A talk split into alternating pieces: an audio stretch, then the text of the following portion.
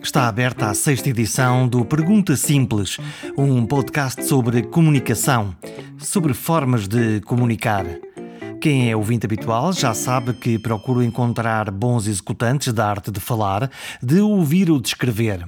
Se gostam do Pergunta Simples, digam qualquer coisa, avisem os amigos ou comentem no site ou no iTunes.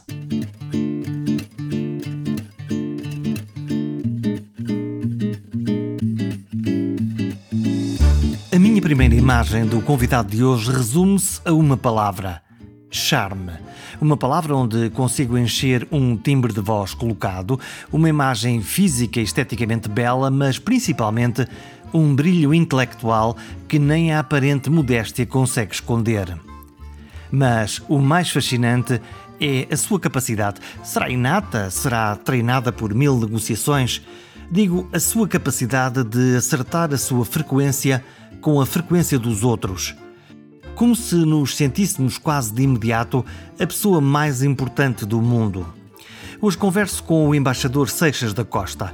Ocupou importantes postos diplomáticos, geriu os assuntos europeus no governo de António Guterres e conhece os dois negociadores do Brexit, de um lado e do outro, da União Europeia e do lado de Londres.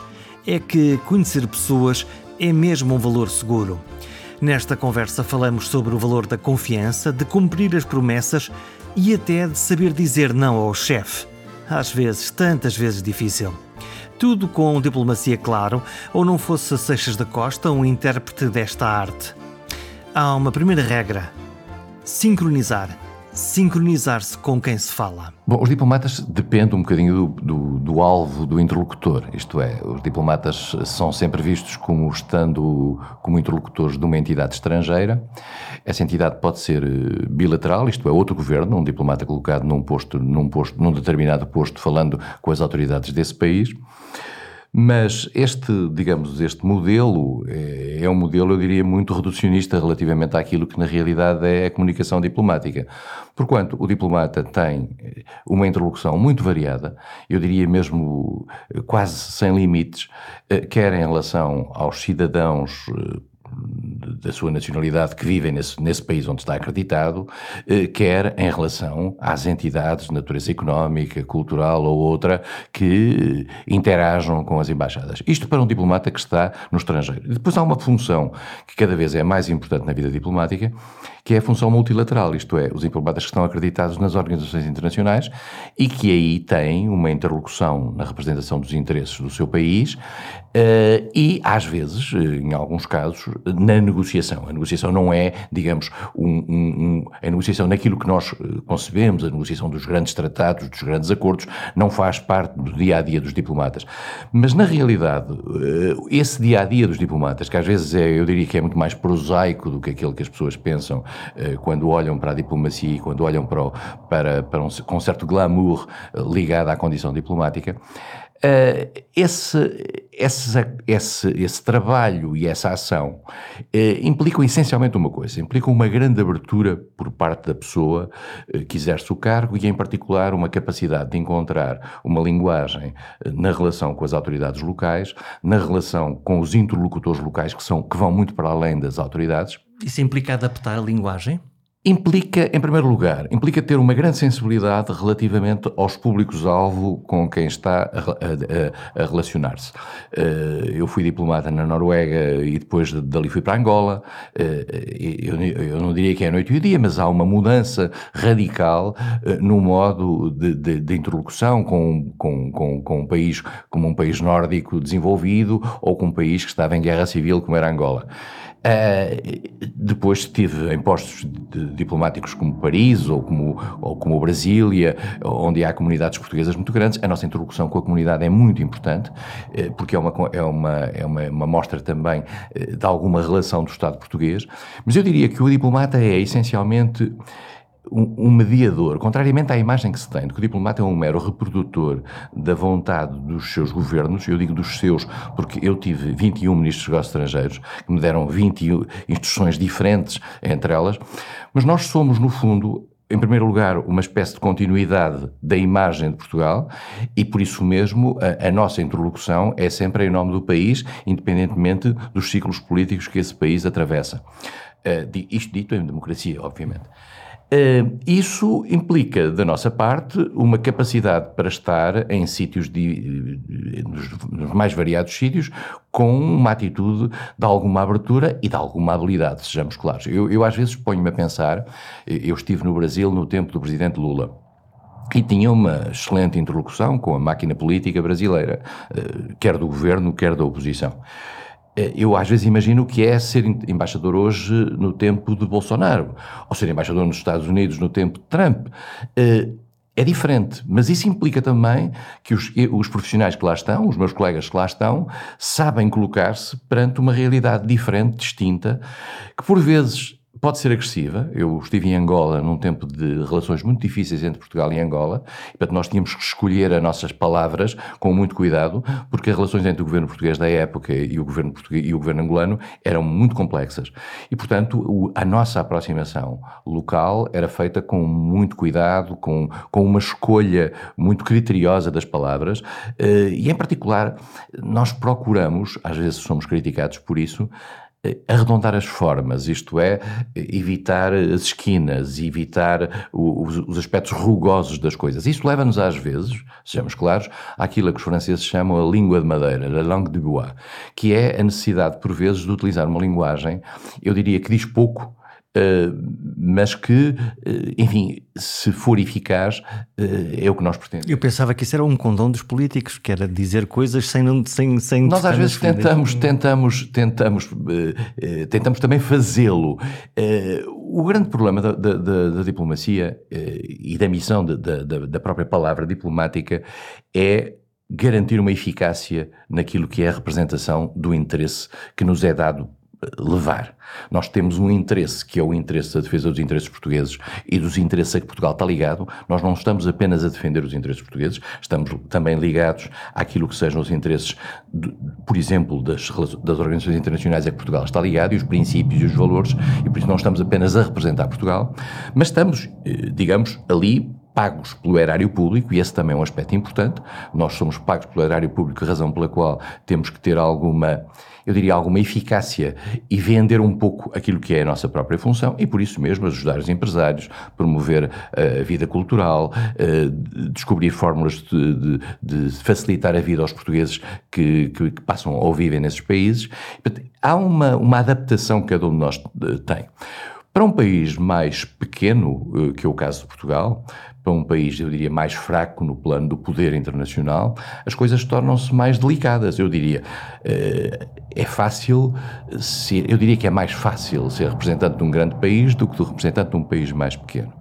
Eh, um representante de um grande país tem ao seu lado eh, a força.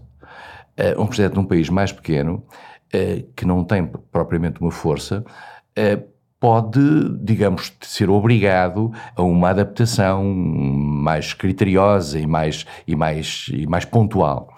E por isso mesmo, ser diplomata português, até porque não temos um corpo diplomático suficientemente grande que lhe permita especializar-se em determinadas áreas, portanto nós fazemos tudo, fazemos o bilateral, eh, fazemos a África como fazemos os países nórdicos, fazemos as organizações internacionais, eh, enfim, temos que ter, temos que estar preparados para qualquer área e em particular agora com esta, digamos, com a União Europeia a ser o elemento, um elemento básico de tudo isto.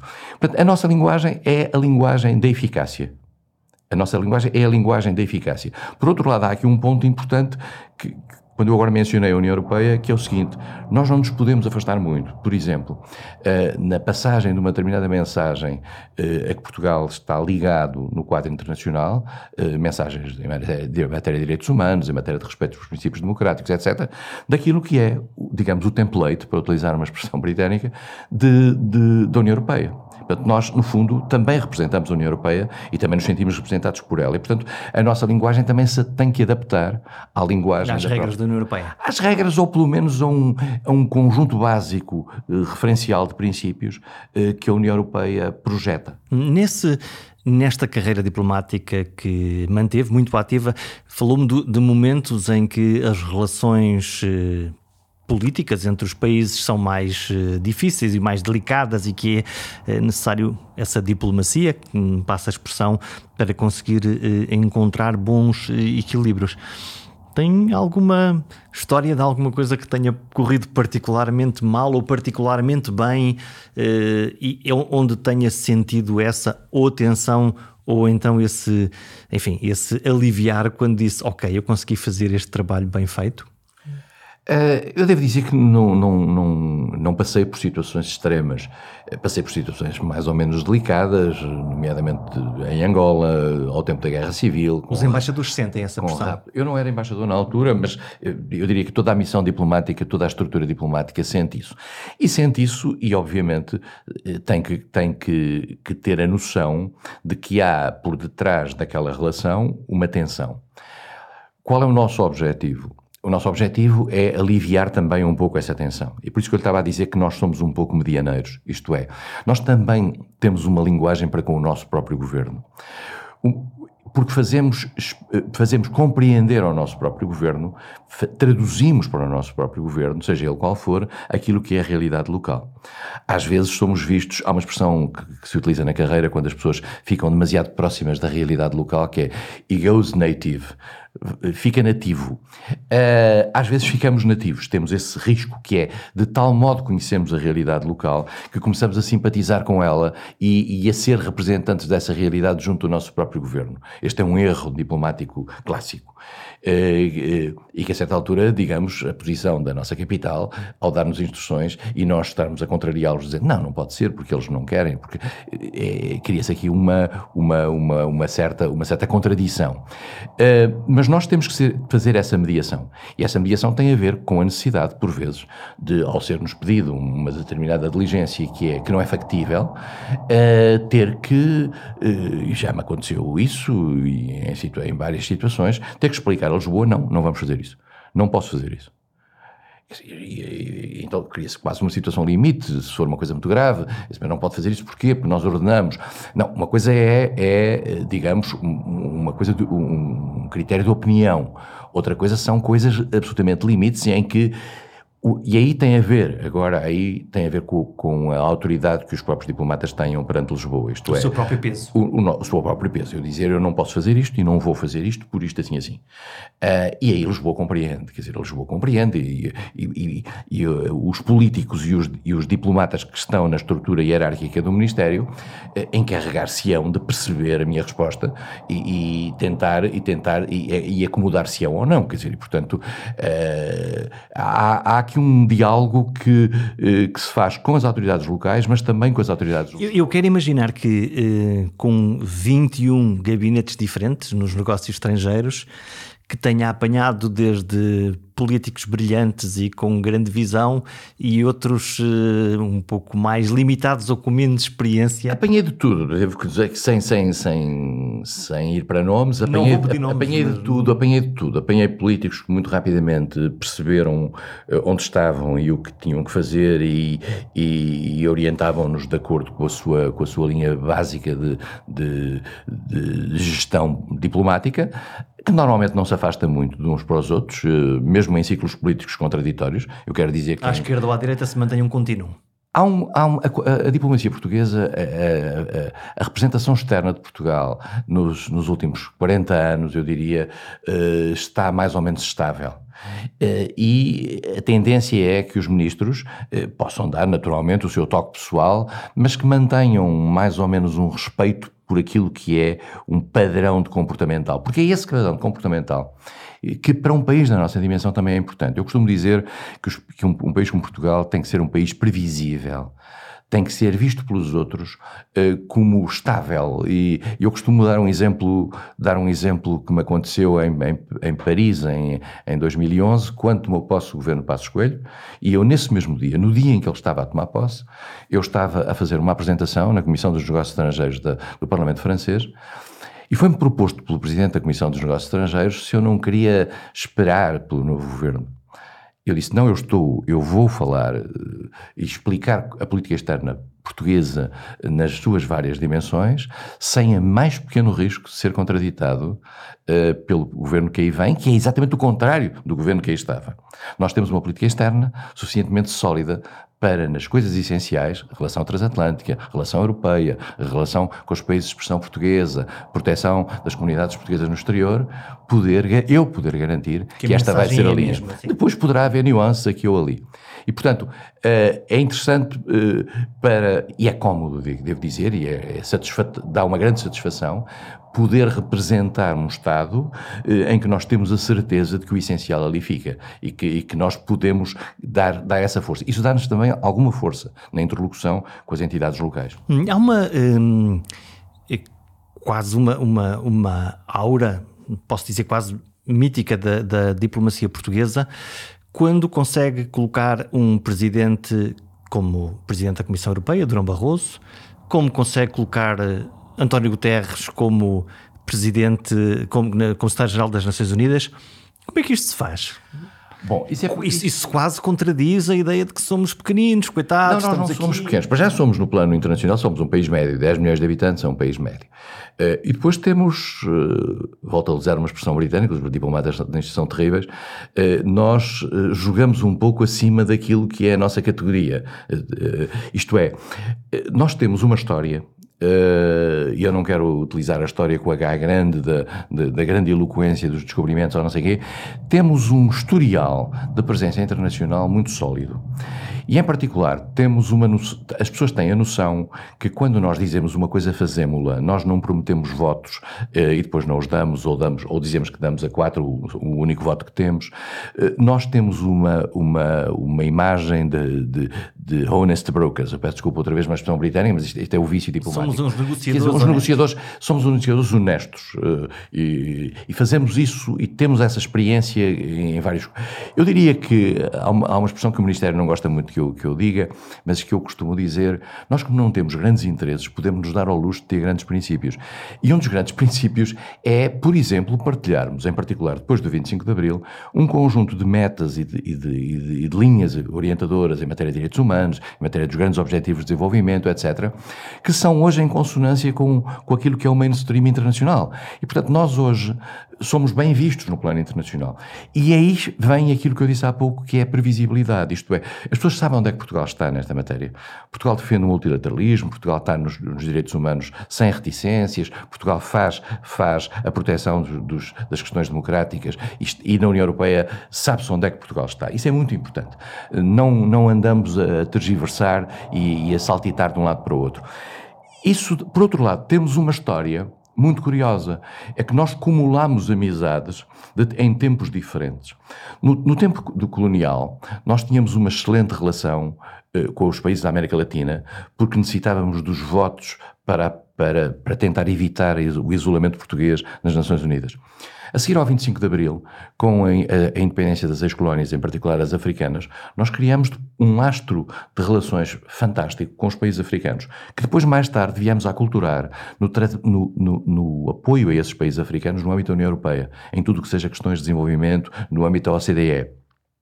Fomos um país que se manifestou muito aberto sendo um país nato, sendo um país que partilha fortemente as questões, eh, os princípios, os princípios transatlânticos, fomos um país que se mostrou muito aberto ao alargamento da União Europeia aos países do centro e leste europeu.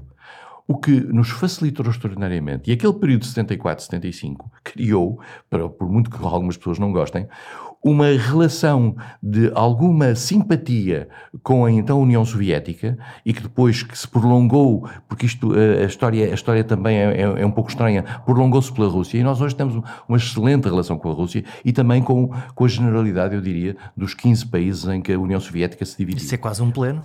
É quase um pleno e, e isso é que faz com que perante uma negociação internacional, perante uma, uma, uma votação internacional, perante uma eleição internacional, nós encontremos aliados em todo lado. Vamos encontrá-los na Ásia, que tem uma imagem extraordinária sobre Portugal, que foi, digamos, ligeiramente tocada negativamente no período de Timor, naquele período de Timor e, na, e, na, e num certo isolamento que nós provocámos à Indonésia, mas temos o Japão do nosso lado, temos uma imagem simpática na Tailândia, temos uma imagem magnífica na Índia. Temos a China, que deu uma ajuda a, na altura a China, a China, repare, nós estamos um pouco cobertos por todo lado. Eu, eu perguntar-lhe qual é o país com o qual Portugal tem relações mais difíceis e tensas. É difícil dizer. Uh, e, portanto, nós conseguimos garantir isto, temos uma. E por isso mesmo a nossa máquina diplomática é até um bocadinho maior, maior do que aquilo que, que justificaria automaticamente isso. Uh, mas eu tento sempre a dizer e a tentar explicar aos políticos e àqueles que no Ministério querem reduzir a máquina diplomática que a nossa presença, por vezes, a presença, pura presença, uh, tem uma força muito grande e ajuda-nos a, a, ser, a ser reconhecidos pelos outros. Eu acho que Portugal é um país atípico nesta matéria e, e, acho que é uma vantagem fantástica que nós temos na nossa imagem perante o mundo. E não sei se participou eh, mais ativo ou menos ativamente nas campanhas quer de António Guterres para as Nações Unidas, quer de Durão Barroso para, para, a, para a União Europeia.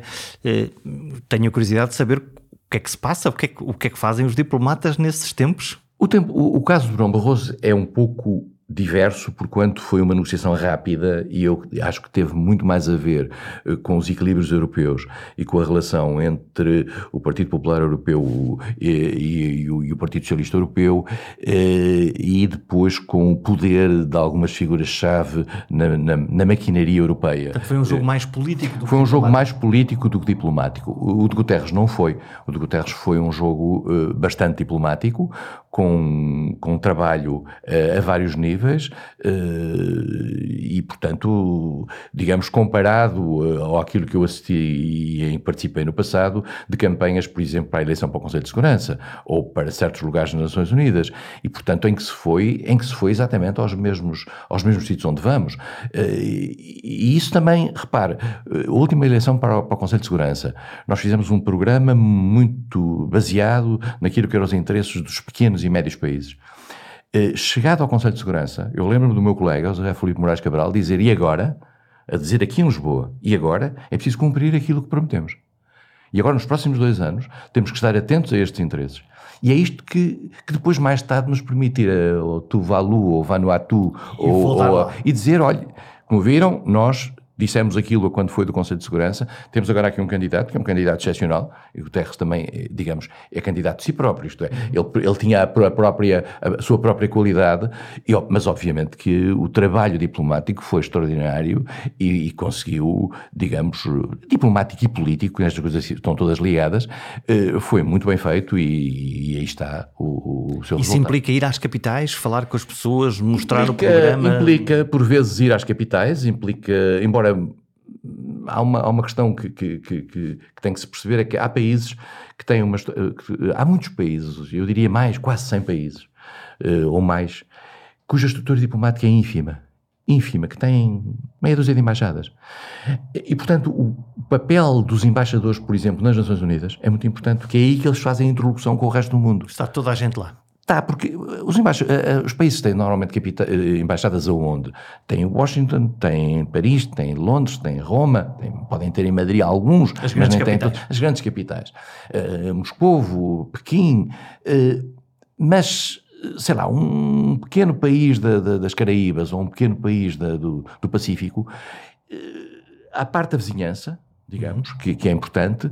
Depois o resto tem um, um, embaixador que é acreditado numa montanha de sítios. Uh, só para lhe dar um exemplo, eu quando estava em Paris como embaixador, havia 51 embaixadores que viviam em Paris e que estavam acreditados em Portugal. Isto é, não tinham embaixadas aqui. Uh, e, portanto, essa interlocução é fundamental. Mas há um ponto que eu há bocado queria, tinha-me lembrado de lhe dizer e que é o seguinte. Há um elemento fundamental na diplomacia que é o estabelecimento da relação humana e o estabelecimento da interlocução pessoal. Isso é confiança, ouvir... Confiança. Confiança e, em particular, eh, aquele que é o nosso interlocutor perceber eh, que não estamos a mentir.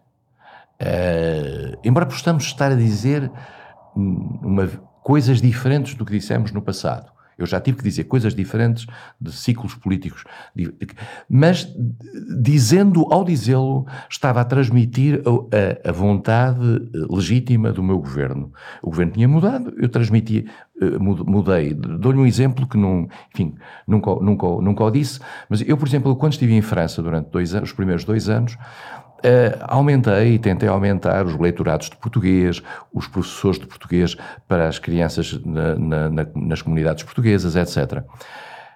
Depois veio a Troika, depois veio o período de restrição financeira. Eu tive que retirar leitorados, tive que reduzir o número de professores para o, para o ensino de português e tive que o fazer mais ou menos com a mesma cara, porque estava a representar momentos diferentes. Com que incentivou essa criação? Mas eu, passando a mensagem às pessoas de alguma genuinidade naquilo que eu estava a dizer. Eu disse aquilo naquela altura porque era isto, era com base neste orçamento. Explicando um contexto. O contexto mudou, logo eu tenho que mudar. Mas isto tem que se fazer com autenticidade. Com, com, com autenticidade. Depois há um ponto importante que a vida diplomática tem. A vida diplomática cria uma espécie de uma máfia internacional de relações, uhum. uh, que às vezes são etéreas, estamos dois anos num posto com uma pessoa, ficamos com o conhecimento, mas de repente somos, somos mudados para um determinado posto. Vamos encontrar um tipo que conhecemos vagamente. Vi, vi, um post que colocou no seu Facebook a propósito de um embaixador da Bielorrússia. Exatamente. Que exatamente. tinha conhecido há muitos anos e que subitamente ouviu no jornal. Vi no jornal, eu, eu, eu, andava, andava, aliás, intrigado sobre o que é que tinha acontecido a esse, a esse homem. Já não ouvia desde 2002, portanto, estamos a falar há quase há 18 anos. E de repente vejo no jornal que é um dos dissidentes uh, de, de, Lukashenko. Uh, foi para mim uma grande surpresa, quer dizer, mas, mas quando vi aquela fotografia daquela manhã, disse: Olha, aí está. Eu andava à procura do que é que é feito deste homem. Uh, sabe, sempre pensei, se calhar saiu da carreira, se calhar. Não, não por visto era embaixador na Eslováquia, creio eu. E portanto, esse tipo de relação é, é importante a mim foi-me extremamente útil eh, que em, alguns, em algumas capitais onde trabalhei, ir encontrar colegas que tinha conhecido noutros sítios. Porque esses colegas têm eles próprios uma rede de relações que rapidamente nos facilitam. Em Paris isso foi eh, absolutamente fundamental. Eu encontrei, encontrei de repente, dei-me conta que o assessor diplomático do presidente Sarkozy uh, tinha sido meu colega nas Nações Unidas, uh, que o, um dos mais ativos embaixadores em Paris, que era embaixador da Suécia, é, é, tinha sido meu colega como secretário de Estado dos Assuntos Europeus da Suécia e, e, e, e colega de, com, com grande proximidade. Uh, um, um, outro polaco era um tipo extremamente agradável em relação a Portugal e que nos ajudou imenso, etc. E, e, tudo isso fez-se, me abriu as portas uh, de um momento para o outro. Isso acontece a muita gente, acontece a muita gente e é preciso, mas temos que fazer isto é de uma forma genuína e não meramente artificial. Porque a carreira diplomática tem um aspecto artificial, também na linguagem e, no, e na... Nós temos que nos dar bem com as pessoas. Isto é, e temos que nos dar bem com pessoas com quem normalmente não nos daríamos. Uh, se eu não gosto do diretor-geral de não sei o quê do país onde estou acreditado, eu não posso dizer eu não, eu não me vou dar com esse senhor. Não, eu tenho que me dar com esse senhor. Tenho que encontrar uma linguagem simpática, urbana, cordial, para me dar com ele. Uh, e, não, e não deixar transparecer o facto de eu não gostar dele. Portanto, há aqui também algum elemento teatral que está ligado a este, a este comportamento. E depois ter o gosto também pela, pela ligação uh, pessoal, social, quer em relação aos interlocutores oficiais, quer em, em, em relação aos interlocutores uh, privados, que são às vezes importantes para abrir portas. Hum. citou já duas ou três expressões inglesas, sendo que agora não é muito popular em tempos em de Brexit. Quero imaginar que o trabalho que os diplomatas hoje estão a fazer, que fizeram até o Brexit e que agora estão a fazer para tentar, enfim, recompor um bom acordo entre a União Europeia e os, e os britânicos, não, é, não deve ser propriamente uma tarefa muito, muito fácil ou confortável. Quando os britânicos iniciaram a, a ruptura o representante britânico para as negociações era o David Davis, que tinha sido meu colega como secretário de Estado dos Assuntos Europeus uh, em 95. O negociador europeu era o Michel Barnier, que tinha sido secretário de Estado dos Assuntos Europeus, precisamente em 95.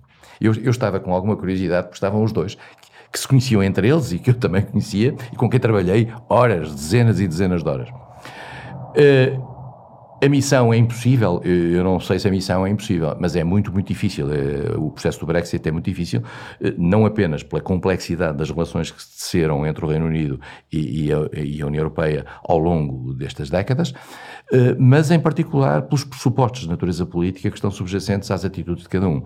A União Europeia mostrou, neste caso, aliás, curiosamente, uma grande unidade, uma, uma espantosa unidade, eu diria. E, portanto, deve ser muito, muito complicado. E, e, deve ser também muito complicado ser ao mesmo tempo simpático e firme, que é uma coisa que nós aprendemos com o tempo, demora alguns anos a, a fazer, que é poder ter uma atitude de grande firmeza, eh, sempre num ambiente de grande simpatia, porque o, o, eu nunca encontrei até hoje nenhum caso em que a hostilização e o ambiente de agressividade eh, tivesse tido algum sucesso no plano dos objetivos diplomáticos e de uma negociação diplomática. Eh, e por isso mesmo fiquei sempre muito chocado eh, por uma figura que, que, certa esquerda portuguesa incensou num determinado momento, que era o Varoufakis, pelo modo como o Varoufakis negociava dentro da União Europeia. Eu sempre disse e escrevi, aliás, na altura, isto não vai dar a nada. O homem das finanças da Grécia, Sim, que, que, era muito, que era, muito, muito era, agressivo. E, e, que, digamos, eh, foi para o Eurogrupo, enfim, eh, partindo a loiça. Eh, não se consegue resultados assim. Isto é, consegue. Se, se alguém for para uma negociação destas com a placa dos Estados Unidos atrás, uhum. ou da França, ou da Alemanha. Agora, quem vem da Grécia tem que perceber que, que, tem que fazer aqui alguma adaptação. Eh, e o facto do Varoufakis não ter conseguido eh, nenhum sucesso é a prova provada de que essa agressividade diplomática não é a melhor forma para tratar, a melhor forma. Todavia, na, na relação entre a União Europeia e os britânicos, por um lado, sempre com o discurso dos britânicos a dizer que estavam na União Europeia, mas não estavam, a culpa do que acontecia era sempre dos europeus, enfim, aquele jogo que era habitual, mas de facto a teia de relações sociais, culturais económicas não dá para rasgar, elas, não dá para rasgar. lá. Não, não dá para rasgar. Não dá para rasgar e, e, mais do que isso, quer dizer, é sabido que esta, uh, digamos, o, a posição face ao Brexit é uma posição que não é consensual no Reino Unido, digamos, para ser, para ser, o que para simplificar, metade, digamos, eu diria que metade dos britânicos gostariam de ter permanecido na União Europeia. E por outro lado, a densidade das relações ao, aos mais variados níveis é hoje praticamente impossível de, de, de destruir, quer dizer. Como é que se resolve esta quadratura do círculo? Para que ninguém é, perca a face. É uma, questão, é, uma questão, é, é uma questão de um jogo de forças, porque, por um lado, também, a União Europeia também não convém a ruptura porque, porque é preciso perceber que um dos grandes mercados, por exemplo, da Alemanha é o Reino Unido. E, portanto, se amanhã houvesse uma ruptura de natureza comercial, a Alemanha também sofria. O Reino Unido está a jogar com isso. Há aqui um, um elemento de chantagem nesta, na, em tudo isto. Eh, eu confesso, não, não conheço os dossiês e não conheço a complexidade dos dossiês, mas eh, o que eu presumo é que o Reino Unido está a tentar eh, jogar naquilo que, que, são as desvantagens que a União Europeia teria de uma ruptura sem acordo, para tentar um acordo de última hora. Uh, nem que seja, digamos, um penso rápido que possa. Uh, porque não interessa a ninguém a catástrofe. Esse é um ponto. E o Reino Unido também sabe isso e como sabe isso está disposto a fazer, a fazer digamos, o bluff até ao fim. Mas eh, deve ser muito complexo e muito, muito difícil negociar aquilo, mas é um, é um espetacular exercício de, profissional e técnico que deve ser altamente desafiante para quem está no meio daquilo. Se olharmos para o outro lado do Atlântico, temos alguém que partiu a norma, que, que é o Donald Trump. Que... Partiu a norma que ele próprio, que os Estados Unidos criaram. Porque se nós repararmos bem e olharmos em perspectiva. Já quer apostar se ele é eleito ou não? Uh, devo, dizer, devo dizer que não faço apostas. Não faço apostas. Mas a sensação que, que, nós temos é o seguinte: aí está a questão também do diálogo. E, e, e nós habituámos-nos ao longo das últimas décadas a um certo tipo de diálogo uh, amistoso entre os dois lados do Atlântico.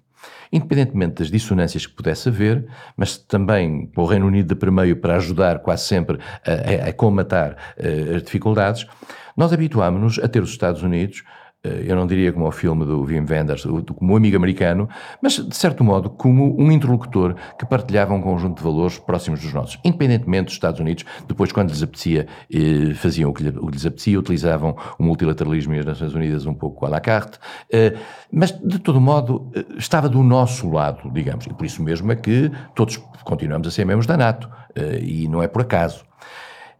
Dito isto, os, e foram os Estados Unidos quem, após a Segunda Guerra Mundial, criou, no fundo, este mecanismo global e, mais do que isto, esta cultura comportamental. A circunstância dos Estados Unidos se terem afastado com um discurso agressivo, eh, inamistoso, daquilo que era a tradicional relação com a Europa, é algo que. Uma fratura, que o Trump está é, permanentemente a criar permanentemente, fraturas. Porque, porque, faz parte também do seu jogo interno fazer essa fratura. Eh, e, e, faz parte do seu jogo interno dizer que não faz cedências externas eh, que possam pôr em causa os interesses americanos. Ehm, todos nós sabemos que cada país defende os seus interesses. Quer dizer, a América dizer América First, claro que sim. E Portugal First também, sempre que eu posso. Sempre quer assim dizer, foi, não é? Quer dizer, sempre assim foi. A questão não é essa. Nós encontramos é mecanismos que permitam acomodar mudar os interesses, porque os Estados Unidos também têm interesse em ter amigos, quer dizer, portanto, é, é importante, é importante eh, cultivar esta relação. Eh, o Trump pode ser um interlúdio na política americana, eh, eu espero que o seja, mas não deixará, todo este período, não deixará de ter o seu peso naquilo que foram, que, que, são as relações transatlânticas e, portanto, vai ser, vai ser muito complicado. Mesmo que Trump mude, a realidade mundial não vai mudar radicalmente. Por exemplo, no aspecto que é mais, mais importante, talvez, nas próximas décadas, a relação com a China não mudará radicalmente a relação dos Estados Unidos com a China, o facto de Trump ser eleito ou não. Os democratas terão, em relação à China, muito provavelmente, uma política muito parecida com aquela que tem Trump. Por outro lado, uh, os democratas terão uma posição muito mais agressiva face à Rússia do que, tinha, do que Trump teve, por razões que ainda um dia a história há de explicar. Uh, quer Trump, quer os democratas têm uma posição mais ou menos similar no tocante ao Médio Oriente à relação com Israel, ao apoio a, a, uma. Embora, embora Trump tenha, se tenha aproximado do eixo sunita eh, liderado pela, pela Arábia Saudita e, e, e, Barack Obama não, mas no fundo, digamos, os interesses de desengajamento eh, do Médio Oriente são interesses partilhados pelos, pelos, democratas e republicanos. Se nós olharmos um bocadinho mais para baixo, o nosso uh, país irmão Brasil um, elege Bolsonaro uh, e, e, e, e subitamente também olhamos para uma para uma sociedade que ficou fraturada até na comunicação do que é que era Lula, do que é que é Bolsonaro e não numa, numa fórmula quase de alternância, como temos em Portugal ou na Europa, mas numa forma quase suicidária, de quase fratricida? Eu vou lhe dizer com toda a sinceridade que, tendo sido embaixador no Brasil durante quatro anos, nunca estive à espera de Bolsonaro. Isto é, nunca acreditei que Bolsonaro pudesse ser eleito.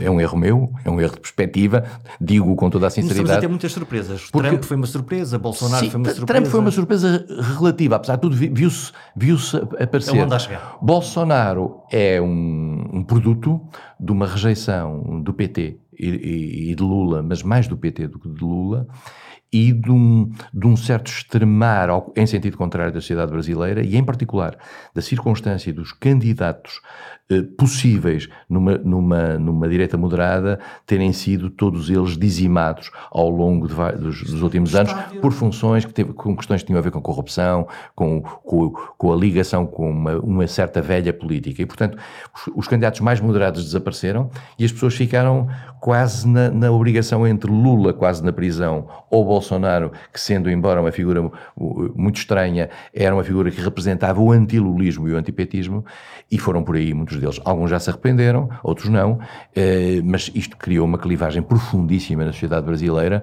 eh, que é difícil. Eu estive, já lá estive depois disso e, e, e falar com brasileiros. Eh, não se encontra um brasileiro neutro. neutro. O que é uma coisa extraordinária. Difícil. Não se encontra um brasileiro que consiga fazer compreender as razões de um lado ou do outro. Aliás, se olhar, estamos, falamos de comunicação, se olhar para a comunicação social brasileira, é difícil encontrar órgãos que estejam, que estejam. Eu vejo às vezes televisão brasileira na net e, e verifico que estão ou de um lado ou do outro. Quer dizer, é uma coisa impressionante. Hum. E os, estes processos de escolha políticos que eh, nos fazem trazer eh, fenómenos eh, como o de Bolsonaro, como o Trump em parte, mas olhando também para os italianos com, com fenómenos populistas e que agora aparentemente começam a aparecer em Portugal. Nós começamos a ter eh, alguns sinais, não quero dizer só de populismo, mas a ganhar popularidade. Como é que olha para, para estes sintomas? Eu, eu, Podemos usar a, eu vou, a eu vou usar Eu vou usar uma expressão que se calhar não é muito, muito bonita, mas que as pessoas perderam a vergonha. Isto é, a sociedade, a sociedade moderna, a sociedade contemporânea, eh, criou, eh, por uma, uma, certa onda cultural, um conjunto de, de defesas de, de, uma certa cultura integracionista, eh, de, de, respeito, de respeito pela, pela, pela diversidade, etc. Isso não mudou as pessoas no seu íntimo, isto é, as pessoas, as pessoas começaram a comportar-se assim, porque o politicamente correto ia por aí. Mas as pessoas começaram agora a ouvir alto aquilo que pensavam baixo. E, portanto, eh, quando ouvem alguém que é eleito, eh, ou alguém que, se, que, que está próximo de quem é eleito, a dizer algumas barbaridades e a permitir-se dizer essas barbaridades, as pessoas dizem finalmente eu tenho oportunidade de expressar ou de, de ver alguém expressar aquilo que eu penso e, portanto, poder dizer aquilo que eu penso. Há uma identificação. Há uma identificação com um discurso que é um discurso radical, uh, que é um discurso extremado, Uh, e que é um discurso que se faz por contraponto ao outro. Isto, se nós olharmos para o Brasil e para o caso português, uh, podemos ver similitudes. Isto é, o discurso politicamente correto, a certa altura, estava muito marcado na lógica do PT e dos governos PT. E as pessoas estavam violentadas por isso. Muita gente que não era assim, etariamente, geracionalmente, sentia-se violentada por isso. Apareceu um candidato. Quase uma maioria silenciosa. É, exato, uhum. quer dizer, eu não sei se é maioria, mas é pelo menos, um, é pelo menos um significativo setor da população, que de repente encontra um candidato que, eh, por exemplo, vamos ser o caso português, vamos, ser, vamos ser, chamar os bois pelos nomes, que diz que não gosta dos ciganos. Uh, e as pessoas, algumas pessoas que não gostam dos ciganos e que têm o mesmo preconceito, exatamente o mesmo preconceito, mas que nunca tinham encontrado no plano político alguém que lhe representasse esse preconceito, veem, espera aí, eu tenho aqui quem me representa este preconceito. Eu não gosto de viver em zonas onde estejam pessoas da etnia negra. Uh, os tipos dizem, eu também não. Ora, aí está um tipo que diz estas, não sei o quê. E, e, este tipo de, de, de, coisas que são chocantes para aquilo que tinha sido, eu diria, uma cultura e uma evolução, porque eu aí assumo a 100% isto. Há uma evolução que está ligada à maneira de tratar as mulheres, de tratar, de tratar as, as, as diferentes etnias, etc., tratar os imigrantes. Uh, e, portanto, o grande drama que eu acho que existiu por parte de alguns partidos políticos e de algumas forças políticas foi a circunstância de, de, de fugirem a enfrentar os, os problemas e tratá-lo de forma decente, porque agora eles vão ser tratados de forma indecente. E, e, o que se passa, por exemplo, o que se passou, por exemplo, com a, com a reação do, do deputado do Chega face à reação da, da deputada inicialmente do, do Livre, é, é de facto uma indecência sob o ponto de vista democrático. Houve uma escalada de houve uma escalada, verbal Houve uma escalada de tensão verbal. Forte. Sim, e portanto, e isso provocou e provoca reações e provoca um mal-estar em comunidades estrangeiras que vivem em Portugal. E eu devo dizer-lhe uma coisa, mas isto, enfim, é a minha perspectiva pessoal. Eu sou um grande fã da presença em Portugal de comunidades estrangeiras. Sou um grande fã da imigração em Portugal. Uh, e, e, e, acho que Portugal, ao longo da sua história, só ganhou com a circunstância de ter muitos estrangeiros. Uh, além de que os estrangeiros hoje são vitais até para a própria economia portuguesa, para a segurança social, etc. E, portanto, tratar bem os estrangeiros, tratar bem quem nos procura, uh, acho que é um dever nacional. e não é uma obrigação desses estrangeiros, porque isso era uma perspectiva profundamente etnocêntrica, de vergarem-se a 100% àquilo que é o modo comportamental do cidadão europeu português. Esses cidadãos estrangeiros que vieram do estrangeiro ou que vivem cá em segunda geração têm eles próprios uma cultura. E essa cultura é também nossa. Uma questão de diversidade também. Essa diversidade tem que se expressar na nossa cultura e tem que se expressar no nosso dia a dia. Isso, nós não podemos fazer um template à francesa que é o, o, o template de que ser francês é assim, e quem não quiser isto não é francês. Uhum. Isto não é verdade. Quase um livro de não pode usar o lenço, não pode ter Exatamente. essa religião. Nós temos que encontrar pode... maneiras de fazer compatibilizar aquilo que é uh, o, respeito pela hierarquia, pelo funcionamento normal da sociedade, com aquilo que são as tradições uh, e, e, princípios de algumas uh, de pessoas que têm outras bases culturais. Dito isto, é preciso que também haja uma capacidade de adaptação de um lado e do outro. Uh, mas eh, acho que há aqui um combate a fazer e algum combate está em nós próprios, porque todos nós, da nossa geração, também já mudámos o nosso comportamento. Eu, eu, eu tenho mais de 70 anos, Uh, eu, eu, fazia muitas graças no passado sobre os negros, eu fazia graças sobre as mulheres, eu fazia graças sobre coisas que hoje não faço. Porquê? Porque houve uma evolução. Isto não é apenas o politicamente correto. Não. É o respeito por um conjunto de, de princípios e, e, por um conjunto de pessoas eh, que nós, no passado, tratávamos de uma forma displicente e arrogante. E, portanto, essa evolução nós fizemos-la. Eu fiz dentro de mim mesmo.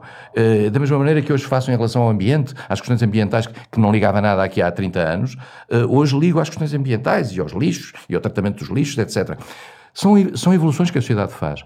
Agora, eh, estar a tentar excepcionalizar dentro disto e ter um discurso radical e, em particular, vê-lo politicamente eh, personalizado custa-me bastante, mas enfim, é a democracia também e o que tem, a luta tem que se fazer no terreno democrático. Hum. Quando nós eh, olhamos sobre as novas agendas, claramente, quando há uns anos apareceu o Partido dos Animais com um discurso ambientalista, claramente as novas gerações sentiram-se representados por, por essa causa e o impacto imediato foi uma multiplicação por quatro do número de, de, de deputados e, portanto, uma ocupação desse espaço político.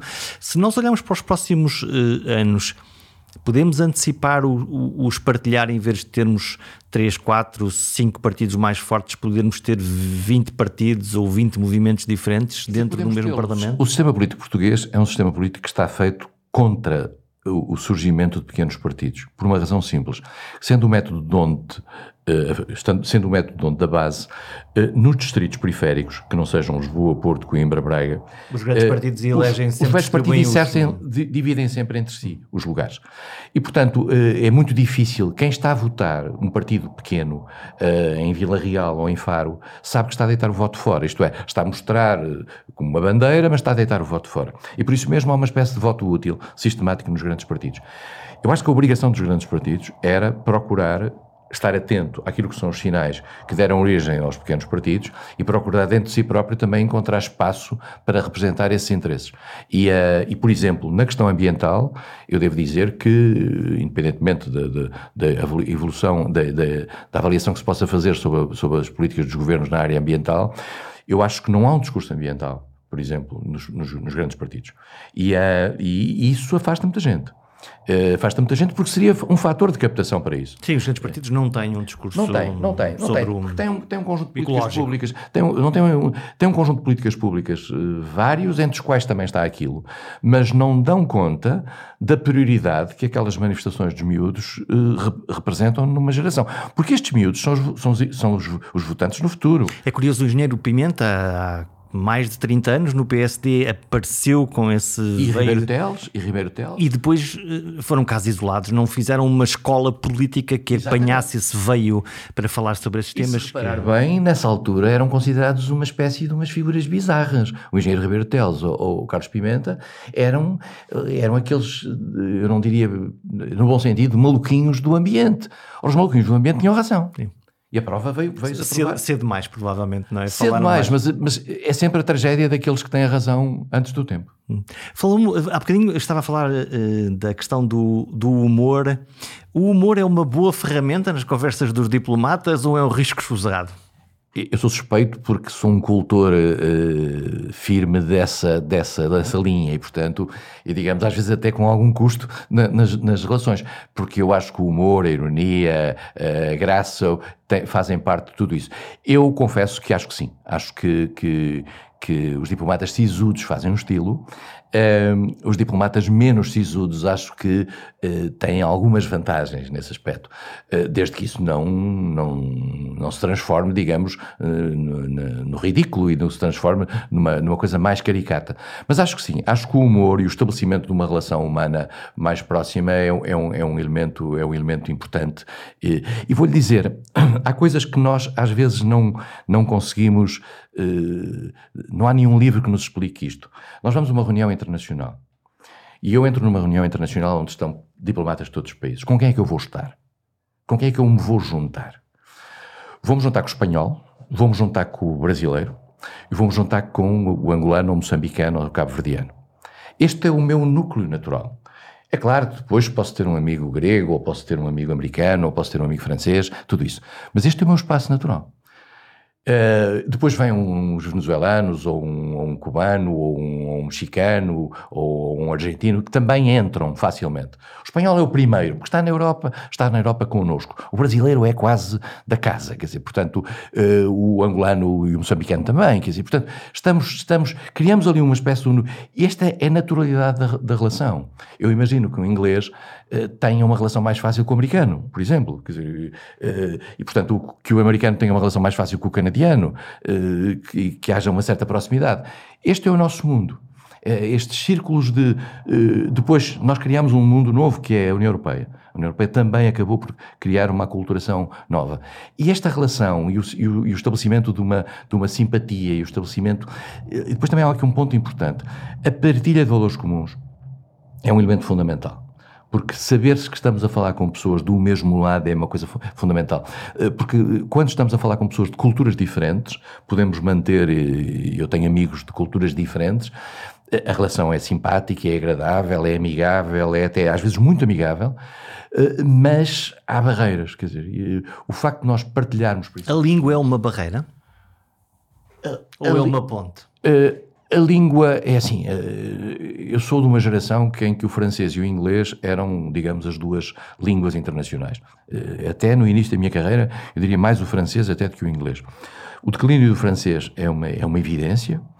Eh, o inglês tornou-se a língua veicular, facilitou muito as relações facilitou extraordinariamente as relações, porque o criar uma linguagem comum, uma língua comum, mesmo que o léxico seja limitado, eh, aquele chamado inglês do aeroporto, seja aquele.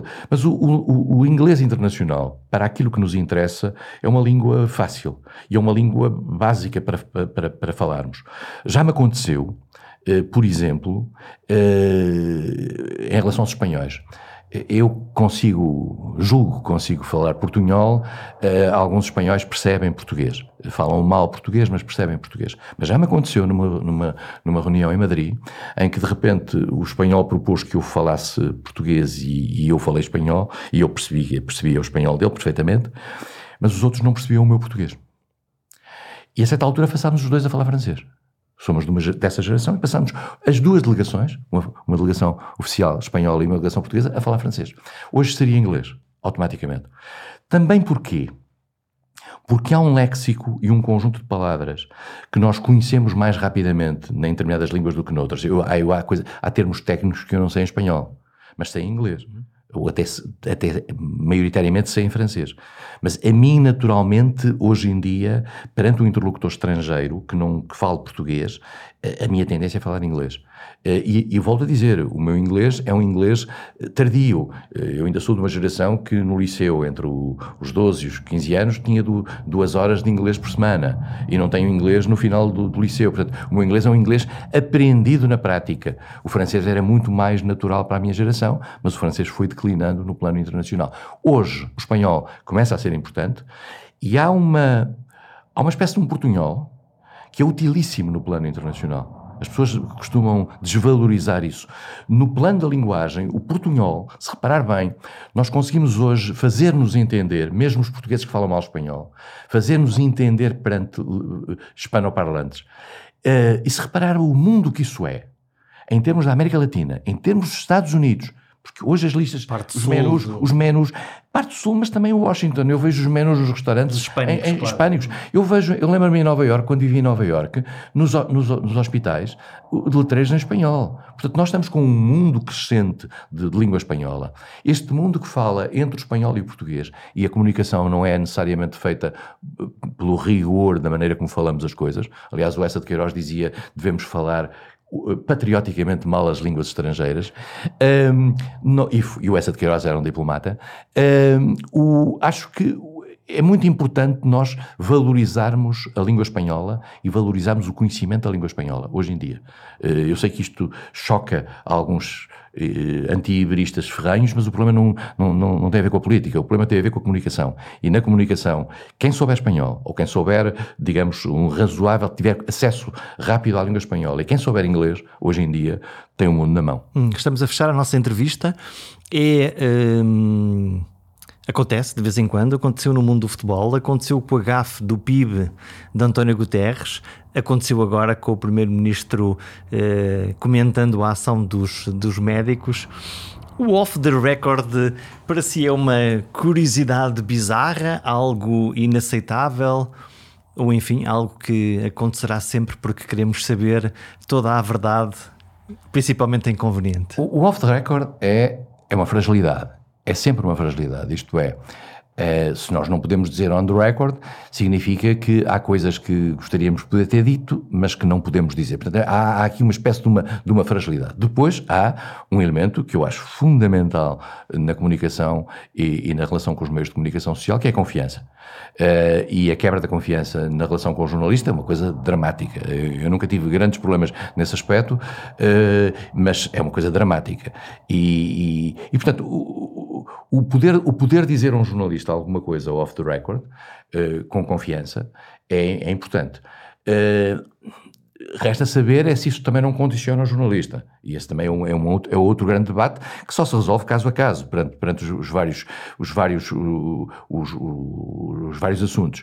Mas eu, eu, diria que é quase inevitável manter-se o on e o off nesta, nesta matéria. Quer dizer, e portanto, eh, deve-se procurar dizer o máximo possível em on, e para poder dizer algumas coisas em on, tem às vezes que se utilizar alguma, eu diria, algum gongorismo diplomático eh, na linguagem. Cá está. Tudo em on, tudo gravado. No Pergunta Simples não há off the record, mas fico grato se recomendarem o programa à vossa tribo, sempre no ar, em www.perguntasimples.com. Muito obrigado e até já.